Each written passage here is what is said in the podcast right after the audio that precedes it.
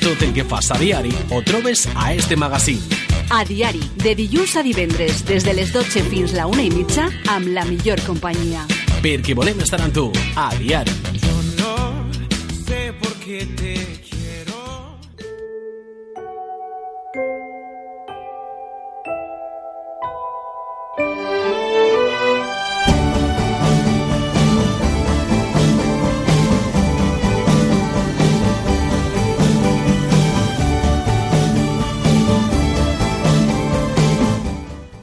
una semana más eh, tenemos con nosotros aquí en A Diario nuestra psicóloga a Blanca Jorge para retomar uno de los temas que hemos tratado en esta nueva temporada y que habíamos decidido partirlo en dos partes, como comentaba en la presentación. Por un lado, una parte teórica que ofrecimos hace, hace 15 días y por otro, la, la parte práctica, casos concretos, casos específicos de los que vamos a hablar hoy. Ya sin más dilación, damos la bienvenida a Blanca Jorge. Buenos Buenas. días. Buenos días. ¿Qué tal el mes de noviembre?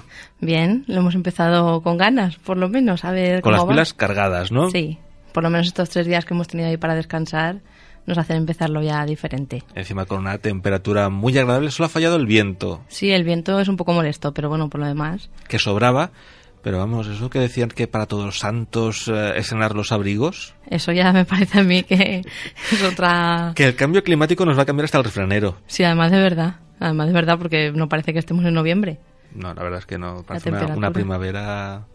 No, pero mejor, porque así por lo menos se está bien y también hace las cosas con más ganas. Sí, la verdad es que sí, que el frío... Hay gente que le gusta, pero yo creo que ni tú ni yo somos muy de, de frío. Preferimos un poco el calor, ¿no? Sí, Una un temperatura... poquito. Bueno, una media, media. más o menos, sí, como ahora estamos. Perfecto. Blanca, como decía, hoy vamos a, a retomar el tema de, de hace 15 días porque es un tema muy complejo y quizá debamos de, de especific- ser un poco más específicos, no hablar de casos concretos, situaciones muy adecuadas y cómo debemos de, de enfrentarnos a ella. Sí, lo que tú decías, otro día vimos, digamos, una, un poco una perspectiva general, unas pautas generales, pero íbamos a centrarnos más en, en los casos más comunes, digamos, que podemos tener, para que sea algo más específico. Antes de entrar en materia, ¿dónde podemos encontrar el gabinete psicológico de Blanca Jorge? Pues aquí en Manises, en la calle Ramón y Cajal número 2, y a través de mi página web, blancajorge.com, o de mi número de teléfono 600-712-444, pueden contactar conmigo. Como decimos siempre, muy sencillo, sin problemas. Podemos ir físicamente o bien llamarte por teléfono y concertar una cita. Blanca, seguimos. Vamos a seguir dando estas noticias complicadas o negativas a niños, niñas, adolescentes. Sí, lo que decíamos es hoy nos vamos a centrar en esos ejemplos o situaciones más específicas y yo he elegido tres que son en realidad las más comunes, pues eso, con unas pautas más concretas para poder gestionar de la mejor manera posible estos momentos, tanto con niños como con, con adolescentes, para poder hacerlo dentro de ser un momento difícil de la mejor manera posible. Uno de esos casos concretos es cómo podemos o debemos de explicar una separación a, a nuestros hijos e hijas. Sí, he elegido en primer lugar la separación o divorcio porque es de las situaciones más comunes que nos podemos encontrar. Entonces, si lo sabemos gestionar, puede al final ser una situación normal, digamos, depende de cómo nos sepamos llamar. Pero sí que es verdad que el psicólogo Ortuño nos decía eso, que una separación o divorcio inteligente, entre comillas, es en la que los dos miembros de la pareja deben de ser capaces no solo de tomar decisiones y de prever las consecuencias que va a tener sus conductas y sus emociones, sino también de prever estas consecuencias en sus hijos o en, sus, o sea, en las conductas de los hijos e hijas y también de sus emociones. Y también, sobre todo, que las decisiones que se tomen desde los adultos, digamos, lleven seguridad y credibilidad para que es lo que necesitan los hijos, lo que comentábamos el otro día, que necesitan que le transmitamos esa seguridad, aunque sea una situación complicada, pero que ellos sientan que todo que todo va bien, Sí que digamos. va a ser uh, una estabilidad. Va a haber cambios porque se van a producir cambios, pero que a ellos uh, prácticamente no les va a afectar en su día a día. Exacto. Y el mejor predictor, digamos, de cómo se van a adaptar los niños a esta situación es cómo lo vayamos a, o sea, cómo vayamos gestionando esos conflictos que vayan, que se vayan presentando, porque es verdad que como es una situación diferente va a haber conflictos, pero si más o menos los llevamos bien, todo puede ir bien.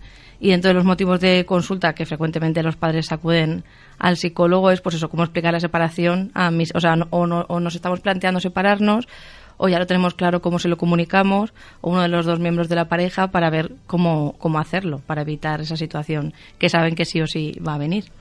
¿Cuáles serían esas pautas ah, generales que, que se debe de seguir? Pues aunque sabemos que en psicología no hay una receta, digamos, no hay unas, unos Ojalá, estándares, ojalá, de dar respuestas en cada caso y cada familia es verdad que tiene características específicas. Pero no obstante sí que hay unas pautas generales para que los padres y, y madres, o junto a lo mejor con un profesional, puedan más o menos llevar esta situación de, lo mejor, de la mejor manera posible. Y, por ejemplo, la primera, y para mí la más importante, sería dar la noticia cuando estén seguros. Es decir, cuando a lo mejor aún los padres se lo estén planteando, no sepan seguro si va a pasar o no, no, sino cuando ya hayan tomado la decisión de separarse. Es algo firme ya, sabemos que se va a producir esa separación.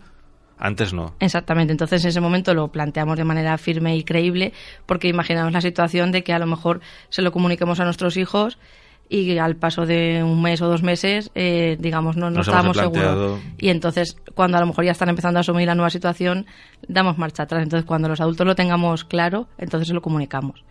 También dejar claro que la separación es una decisión de los adultos, del padre y de la madre, que, digamos, la han tomado ellos, que se informen conjuntamente, es decir, sean los dos los que informen, que no haya ningún culpable y que cuidemos mucho el tono y las emociones y las formas. Es decir, que el mensaje que transmitamos es que es una decisión que han tomado los adultos, que no tiene nada que ver con ellos y que la han tomado los dos y que no hay culpables, simplemente es una situación diferente y ya está. Evitar esos reproches, ¿no? Esas culpas que a veces se lanzan y ahí sí que podemos tener problemas.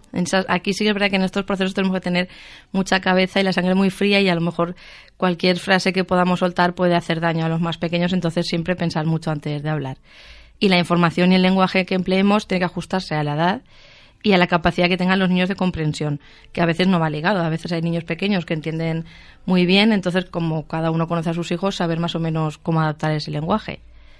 También hablar con ellos, escucharles, aclarar cualquier duda que tenga, cualquier incertidumbre o preocupación o miedo y todos los sentimientos que vayan teniendo, intentar de explicárselos y no minimizarlos. Es decir, que les dejemos que sientan, que les hagamos entender esas emociones y nosotros también eh, sepamos llevar nuestras emociones para que no nos afecte a la hora de hablar con ellos.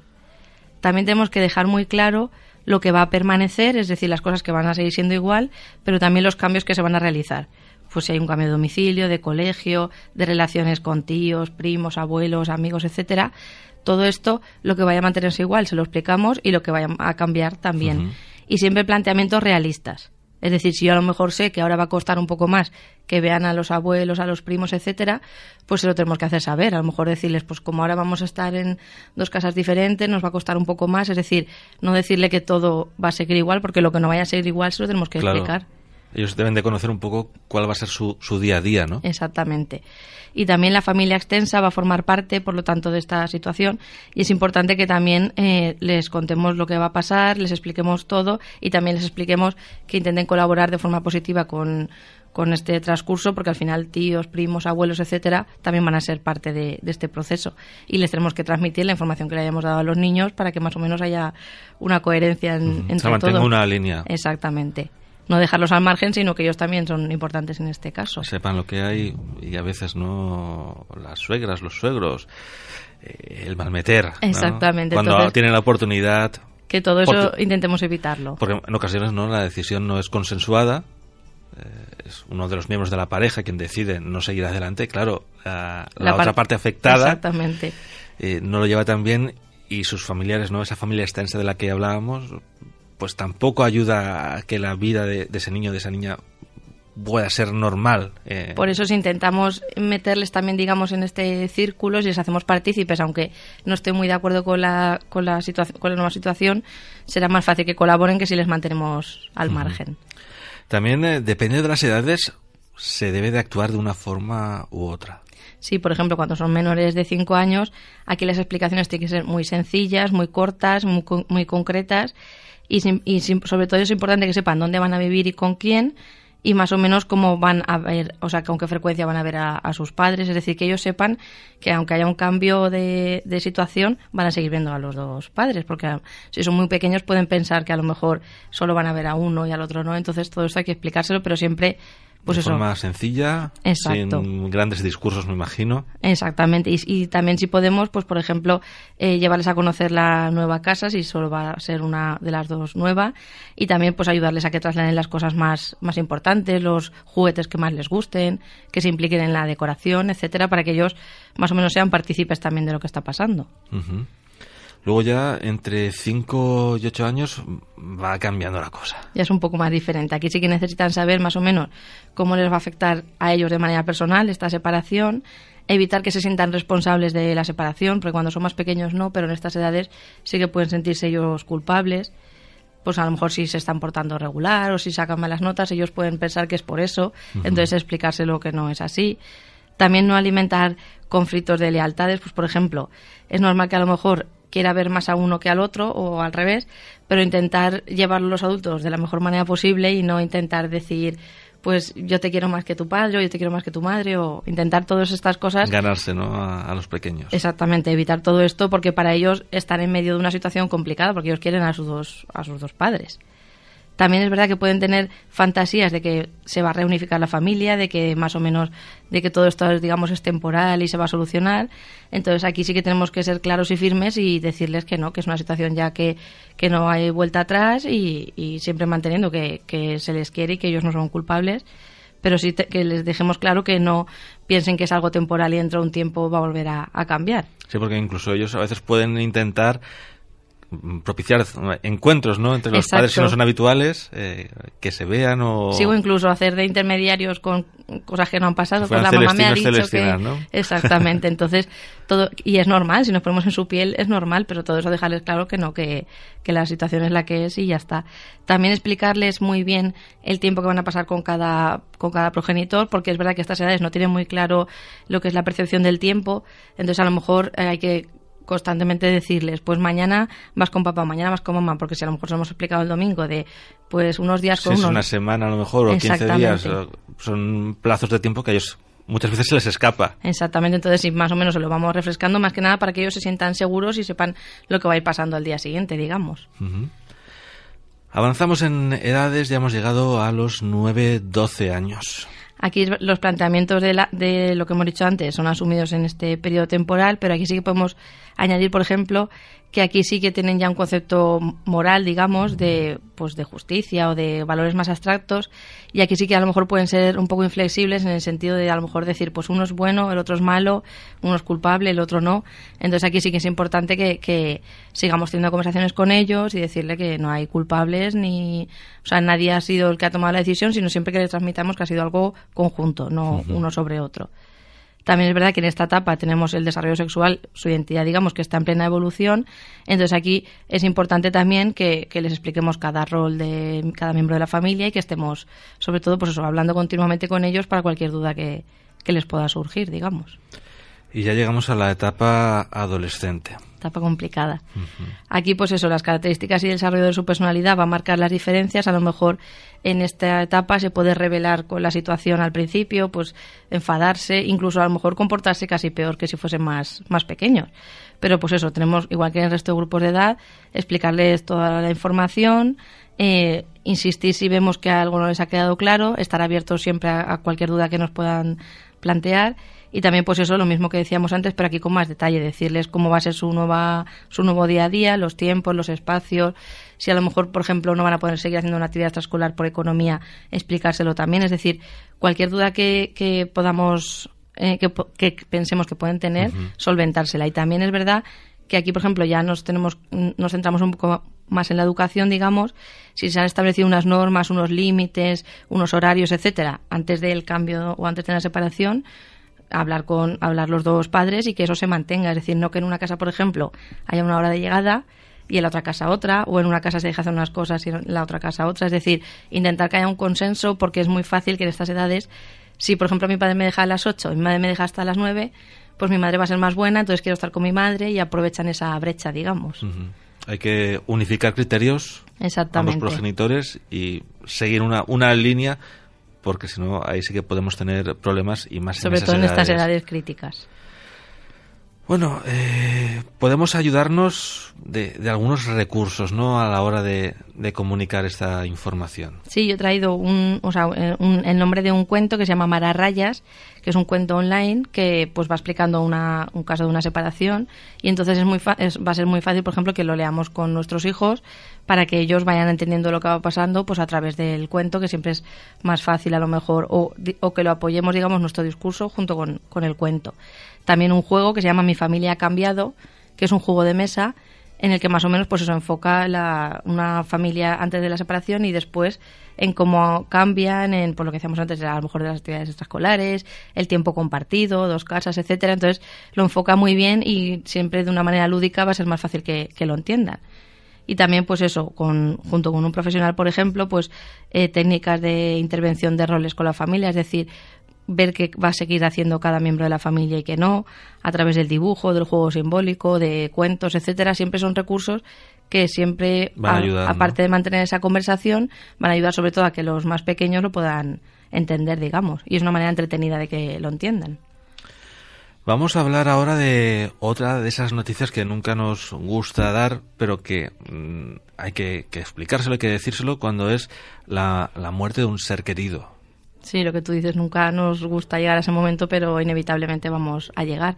Y es verdad que cuando fallece un familiar o un ser cercano de la familia, además del dolor que sienten los adultos en este momento que tienen que sobrellevar su propio duelo, se va a sumar pues eso la cuestión de, de cómo se lo explicamos, de hasta qué punto lo puede comprender, si es mejor decirle la verdad o utilizar metáforas, entre comillas. Entonces, son dudas que se pueden plantear y por eso yo consideraba que era un tema también importante, uh -huh. porque siempre están pues los abuelos, eh, personas mayores o incluso personas jóvenes por cualquier enfermedad. Entonces, siempre es importante saber cómo, cómo llevarlo y vamos a ver, digamos, unas, unas, pautas, unas que, pautas, que, hay, ¿no? Una, una, decena más o menos de pautas sí, que nos pueden ayudar. Porque es verdad eso que es fácil en este momento sentirnos desconcertados porque nos, nadie nos ha enseñado a cómo transmitir esta noticia.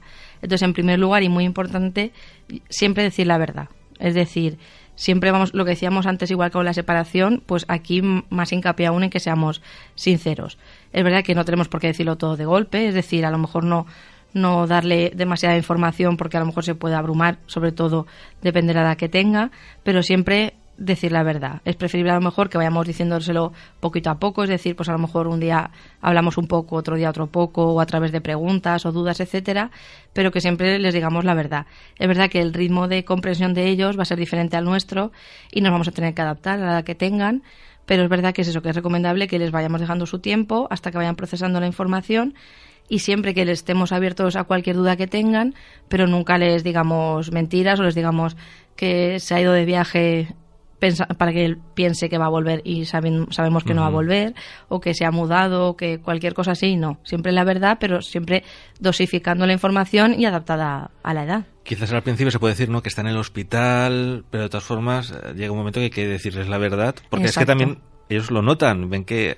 Que esa persona casa, no está, claro.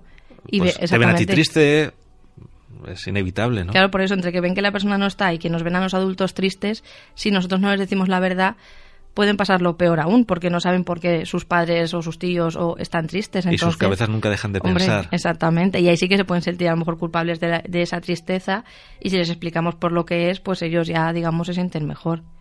También es importante que no dejemos pasar mucho tiempo. Es decir, si por ejemplo ha pasado un, un lunes, pongamos un martes, vamos a lo mejor dejar que pase la semana o que a lo largo de los días, pero no dejemos que vayan pasando las semanas porque ellos tienen que intentar, pues eso, que, o sea, les tenemos que transmitir la noticia lo antes posible para evitar confusiones, para evitar, pues eso, que a lo mejor lo que decíamos antes, se monten películas en la cabeza que, que no son. Y es verdad que intentemos también que sea a través de la persona más, más cercana o en la persona que más confianza tengan. Si, por ejemplo, o sea, en primer lugar yo siempre pondría a los padres, uh -huh. pero si a lo mejor los padres no, no, se ven capacitados para dar la noticia, pues a lo mejor un tío o una tía con el que más relación tengan, un primo, etcétera, pero siempre alguien que ellos tengan mucho apego a esa persona para que ese momento, digamos, lo recuerden de la, o sea, de la manera menos mala posible. Uh -huh. También eh, la ubicación donde vamos a dar esa noticia, ¿no? Hay que intentar un poco plantear plantear o, planear ese escenario. Exactamente, intentar buscar un sitio adecuado, pues eso, que sea tranquilo, que no nos vayan a interrumpir, porque a lo mejor les podemos estar contando algo y se pueden emocionar o pueden tener dudas, etcétera. Entonces, si voy con el tiempo justo, no vamos a comunicárselo de la misma manera. Entonces, que sepamos que va a ser un momento en el que nadie nos va a molestar, no va a haber interrupciones y que sea un, un sitio tranquilo, que ellos estén a gusto, pues dependiendo de la edad, a lo mejor puede ser en su habitación, rodeado de sus juguetes, o en casa, en algún sitio siempre eso, que a ellos les transmita tranquilidad para, digamos, intentar que sean las mejores condiciones posibles la comunicación. ¿Cómo debemos de expresarnos, Blanca? Pues de forma clara y comprensible, sobre todo cuando tienen edades, o sea, cuando son los más pequeños. Porque si, lo que decíamos antes, si no nos explicamos de manera clara e intentando que no haya contradicciones en las explicaciones, pues eh, luego lo, lo, que decíamos, pueden surgir dudas de que a lo mejor mi padre me ha dicho esto, mi madre me ha dicho lo contrario, o, o que ellos tengan la sensación de que no les estamos contando toda la información, digamos. Y a veces es verdad que ni, ni, nosotros mismos a veces sabemos cómo decir estas cosas, entonces a lo mejor es importante que mentalmente nos organicemos y pensemos lo que les queremos decir antes de decírselo para no a lo mejor empezar a decírselo y, no, y meternos en un lío que no sepamos por dónde salir. Entonces, si nosotros antes lo pensamos un poco y más o menos nos hacemos un esquema mental, será más fácil.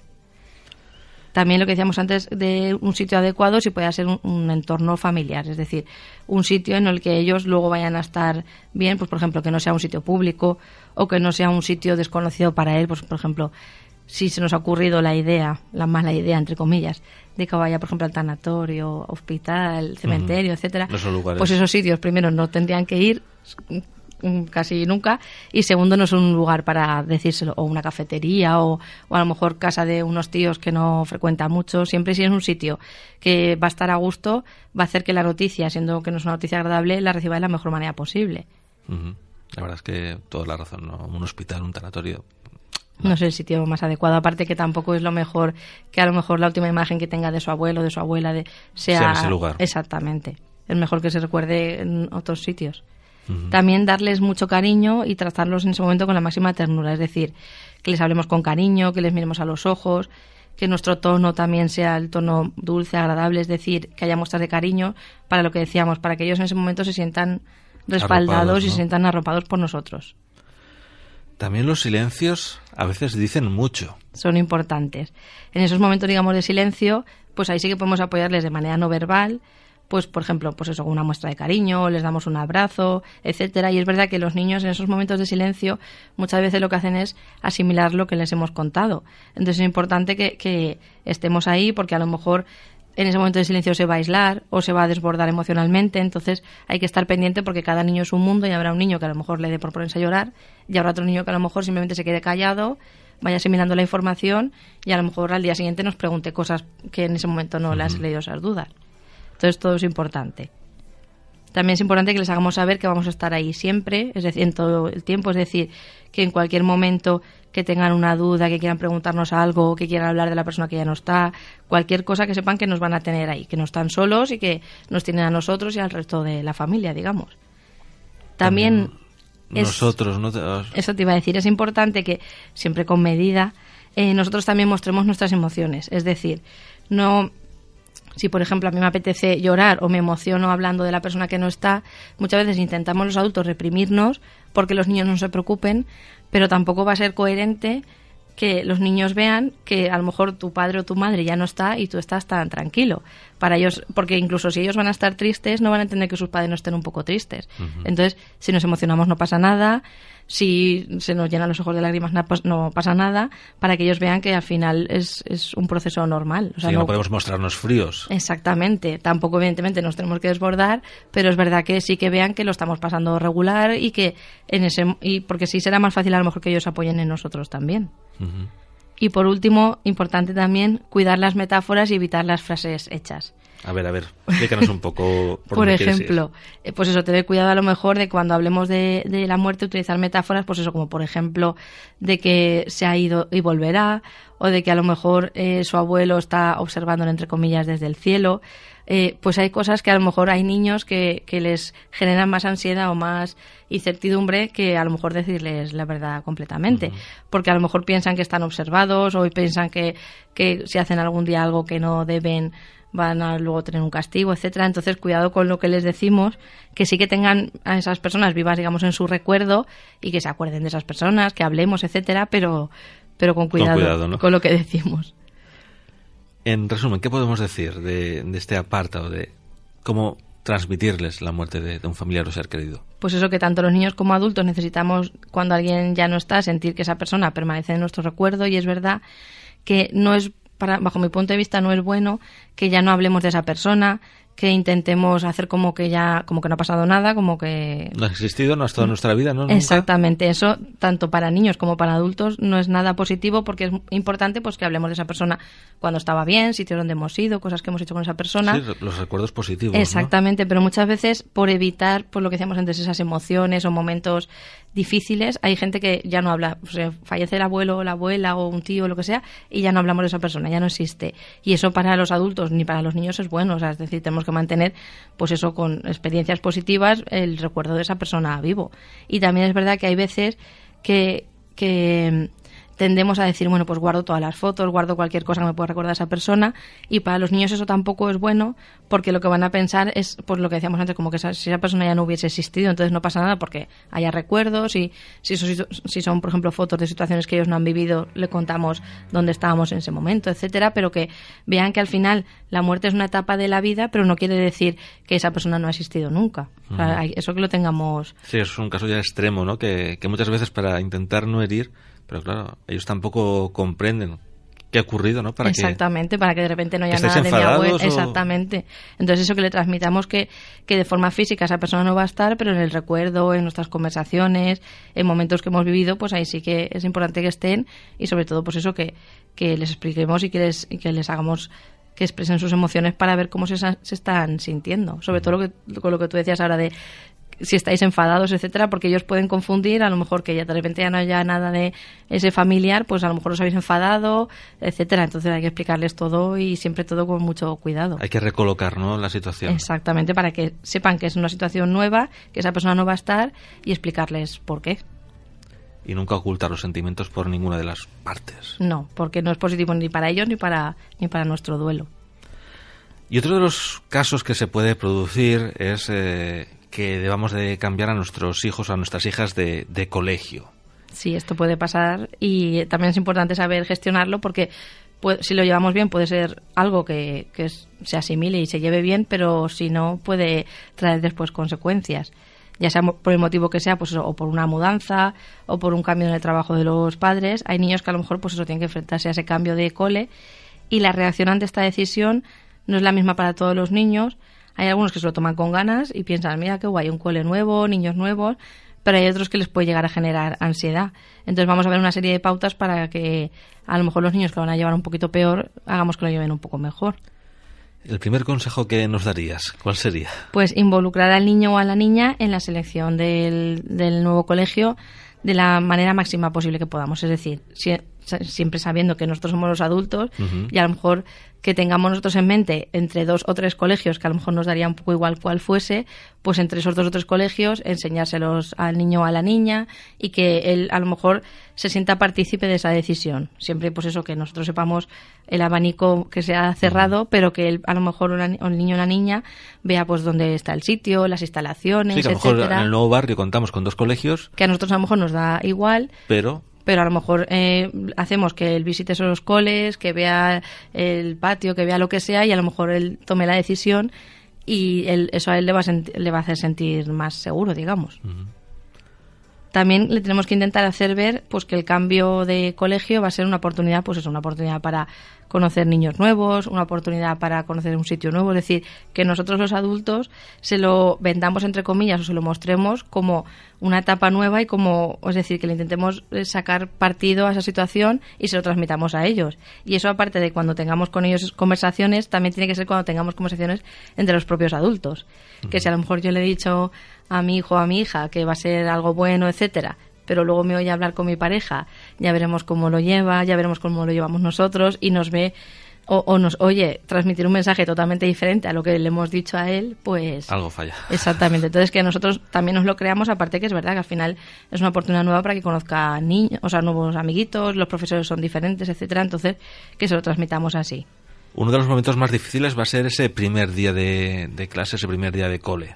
Vamos a intentar, pues eso, prepararle para ese primer día, porque si de normal es un, es un día crítico, eh, aunque sea el mismo colegio del año anterior, cuando es un colegio nuevo, más. Entonces, antes de que llegue ese momento, pues vamos a, decir, pues eso, a, recoger toda la información que nos puede preguntar, pues a lo mejor el material o cualquier cosa que nos vaya a preguntar, que por ejemplo también podemos preparar la mochila juntos para que vea que estamos en ese momento ahí con él y para que luego no le falte nada ese primer día y para que él se sienta también seguro, digamos. Lo que decíamos antes, ¿no? Ese apoyo que, va a recibir, ¿no? Se siente acompañado, ¿no? Por, por, la familia y que no se va a enfrentar solo a esa situación aunque vaya ese primer día al cole a lo mejor sin hermanos, ¿no? Exactamente. Entonces, aparte de esto de la mochila que decíamos, luego el día en sí, ahí sí que también tenemos que intentar que el primer día eh, ir con él, es decir, cualquier circunstancia que haya de trabajo o lo que sea, arreglárnosla para ese día ir con él, acompañarle, y que vaya, o sea, que incluso lo acompañemos a la clase, a conocer a la profesora, etcétera, para que el niño o la niña vea que no, que no estamos solos, que lo va a pasar un poco regular, pero sabe que, que siempre van a estar ahí sus padres. Aunque el colegio esté enfrente de casa. Sí, sí, da igual, aunque, aunque exactamente. Y en el camino pues ir hablando de cualquier cosa o ir jugando a cualquier juego para que, digamos, ese día lo recuerde de manera positiva, ¿no? Y Exactamente. intentar evitar esos nervios, que siempre van a estar presentes, pero... Pero si le vamos distrayendo va a ser más fácil. ¿Qué más cosas, Blanca? También tenemos que intentar animarles a participar en actividades extraescolares, porque es verdad, pues eso, que cuando eh, va a un cole nuevo, pues eh, a lo primero le va a costar un poquito hacer amigos, pero si, por ejemplo, se apunta a cualquier actividad que haya en el mismo cole o cerca del cole, a cualquier instalación deportiva o lo que sea, siempre se va a integrar de manera más rápida. Entonces le podemos animar sin obligar pero sí animar y decirle, pues vamos a ver qué actividades hay o cuál te podría gustar o que vaya un día por probar o lo que sea, pero siempre, pues lo que decíamos antes, intentar que vea lo positivo de la nueva situación, porque a lo mejor en otro cole no había una actividad que en este cole sí que hay y que eso va a hacer también que se integre mejor con los nuevos compañeros. Es una forma, pues eso, de, conocer a esas amistades que luego, pues oye, va a venir bien, ¿no? Sí, le va a ser a él más fácil si, por ejemplo, son compañeros de colegio y luego a la vez son compañeros de fútbol, de baloncesto, de lo que sea, se va a sentir más, más cómodo, digamos. Antes va a hacer piña, ¿no? Ese grupo de, amistades que, que, le van a ayudar. Exacto. Y también, pues eso, lo que decíamos antes, subrayar siempre lo positivo, es decir, cualquier cosa que conozcamos de ese colegio nuevo, pues o la biblioteca o el patio o lo que sea, que digamos que patio más grande, la biblioteca o los profesores o cualquier aspecto positivo que, lo, que nosotros digamos lo veamos sin importancia, realzarlo mucho para que eh, el niño o la niña vea que, el cambio ha sido para mejor, que tiene la biblioteca mejor o el parque mejor o los profesores son más simpáticos, lo que sea, pero que eso intentemos enfocar de, esa manera, digamos. Siempre lo positivo, nunca lo negativo. Exacto. También es importante pues eso que le apoyemos en la búsqueda de nuevos amigos, es decir, pues si por ejemplo nos podemos apuntar los padres a Lampa o podemos e intentar también nosotros establecer eh, relaciones con los nuevos padres o madres para que o si lo, sabemos que luego van al parque a jugar, es decir, cualquier cosa que pueda hacer que se pueda sentir o el niño o la niña más integrado con, sus nuevos compañeros. Y también, por último, un poco que lo engloba todo, pues eso, que, que aceptemos nosotros y le transmitamos a él, al niño o a la niña lo mismo, aceptar el cambio con ganas. Es decir, pues eso que veamos que es algo bueno, que es una nueva oportunidad, a lo mejor porque aparte de, de, de, cambiarnos o de cambiarles de colegio, también seguramente les habremos cambiado de, de, ciudad o de parte de, si es en la misma ciudad, de parte de la ciudad. Entonces que intentemos conocer los sitios nuevos de cerca del cole, nuevas rutas, etcétera, para que todo lo vean como algo positivo, es decir, que entiendan que no todos los cambios tienen que ser algo negativo, sino pues eso que podemos sacar cualquier cosa positiva. Claro, ellos pueden mantener sus amistades, ¿no? De, otro cole. Exacto. Vas a conocer a, gente nueva, ¿no? Nuevos amiguitos y eh, la verdad es que es algo bueno, ¿no? Sí, sí, si, lo, si se lo transmitimos así, sí, pero si no, sí que es verdad que si ellos piensan, ahora tengo que conocer gente o si me aceptaron o no, es fácil que les pueda entrar pues eso, ansiedad o nervios, incertidumbre, pero si nosotros lo transmitimos como algo bueno, potenciando las las cosas positivas del nuevo colegio y sobre todo pues eso que pueden conocer nuevos niños, nuevas actividades, etcétera, siempre va a ser más fácil que, que lo lleven que si digamos hacemos el cambio y no les damos ninguna explicación. No, ellos tienen que ser partícipes en la medida de lo posible. Exactamente. Y, y yo creo que lo, lo pueden tomar todo en la mejor manera. Si además los niños, sobre todo en las, las primeras etapas de vida, se adaptan a cualquier situación. Nos cuesta más a los padres que, Sí. que a los propios hijos. Sí, a los adultos nos cuesta más que a los niños, es verdad. Por eso a veces incluso un cambio de colegio, nosotros se nos hace una montaña, mientras que para ellos, siguiendo esas pequeñas pautas que nos has ofrecido, lo van a llevar de, de maravilla. Sí. Blanca, hoy la verdad es que ha sido un tema muy interesante que ya comenzamos hace 15 días y que muchas veces encontramos, pues eso, dificultades. No tenemos esas herramientas a la hora de, de poder transmitir esas informaciones. Yo creo que hoy nuestros oyentes lo van a tener un poquito más claro, seguro. Eso esperamos. Recordamos, ¿cómo podemos contactar contigo? Pues a través de mi página web blancajorge.com, de mi número de teléfono 600-712-444 o físicamente aquí en Manises, en la calle Ramón y Cajal número 2. Blanca Jorge, muchísimas gracias por tu compañía. Una semana más, un lunes más, y nos volvemos a reencontrar en las ondas en 15 días. Hasta la próxima. Hasta pronto.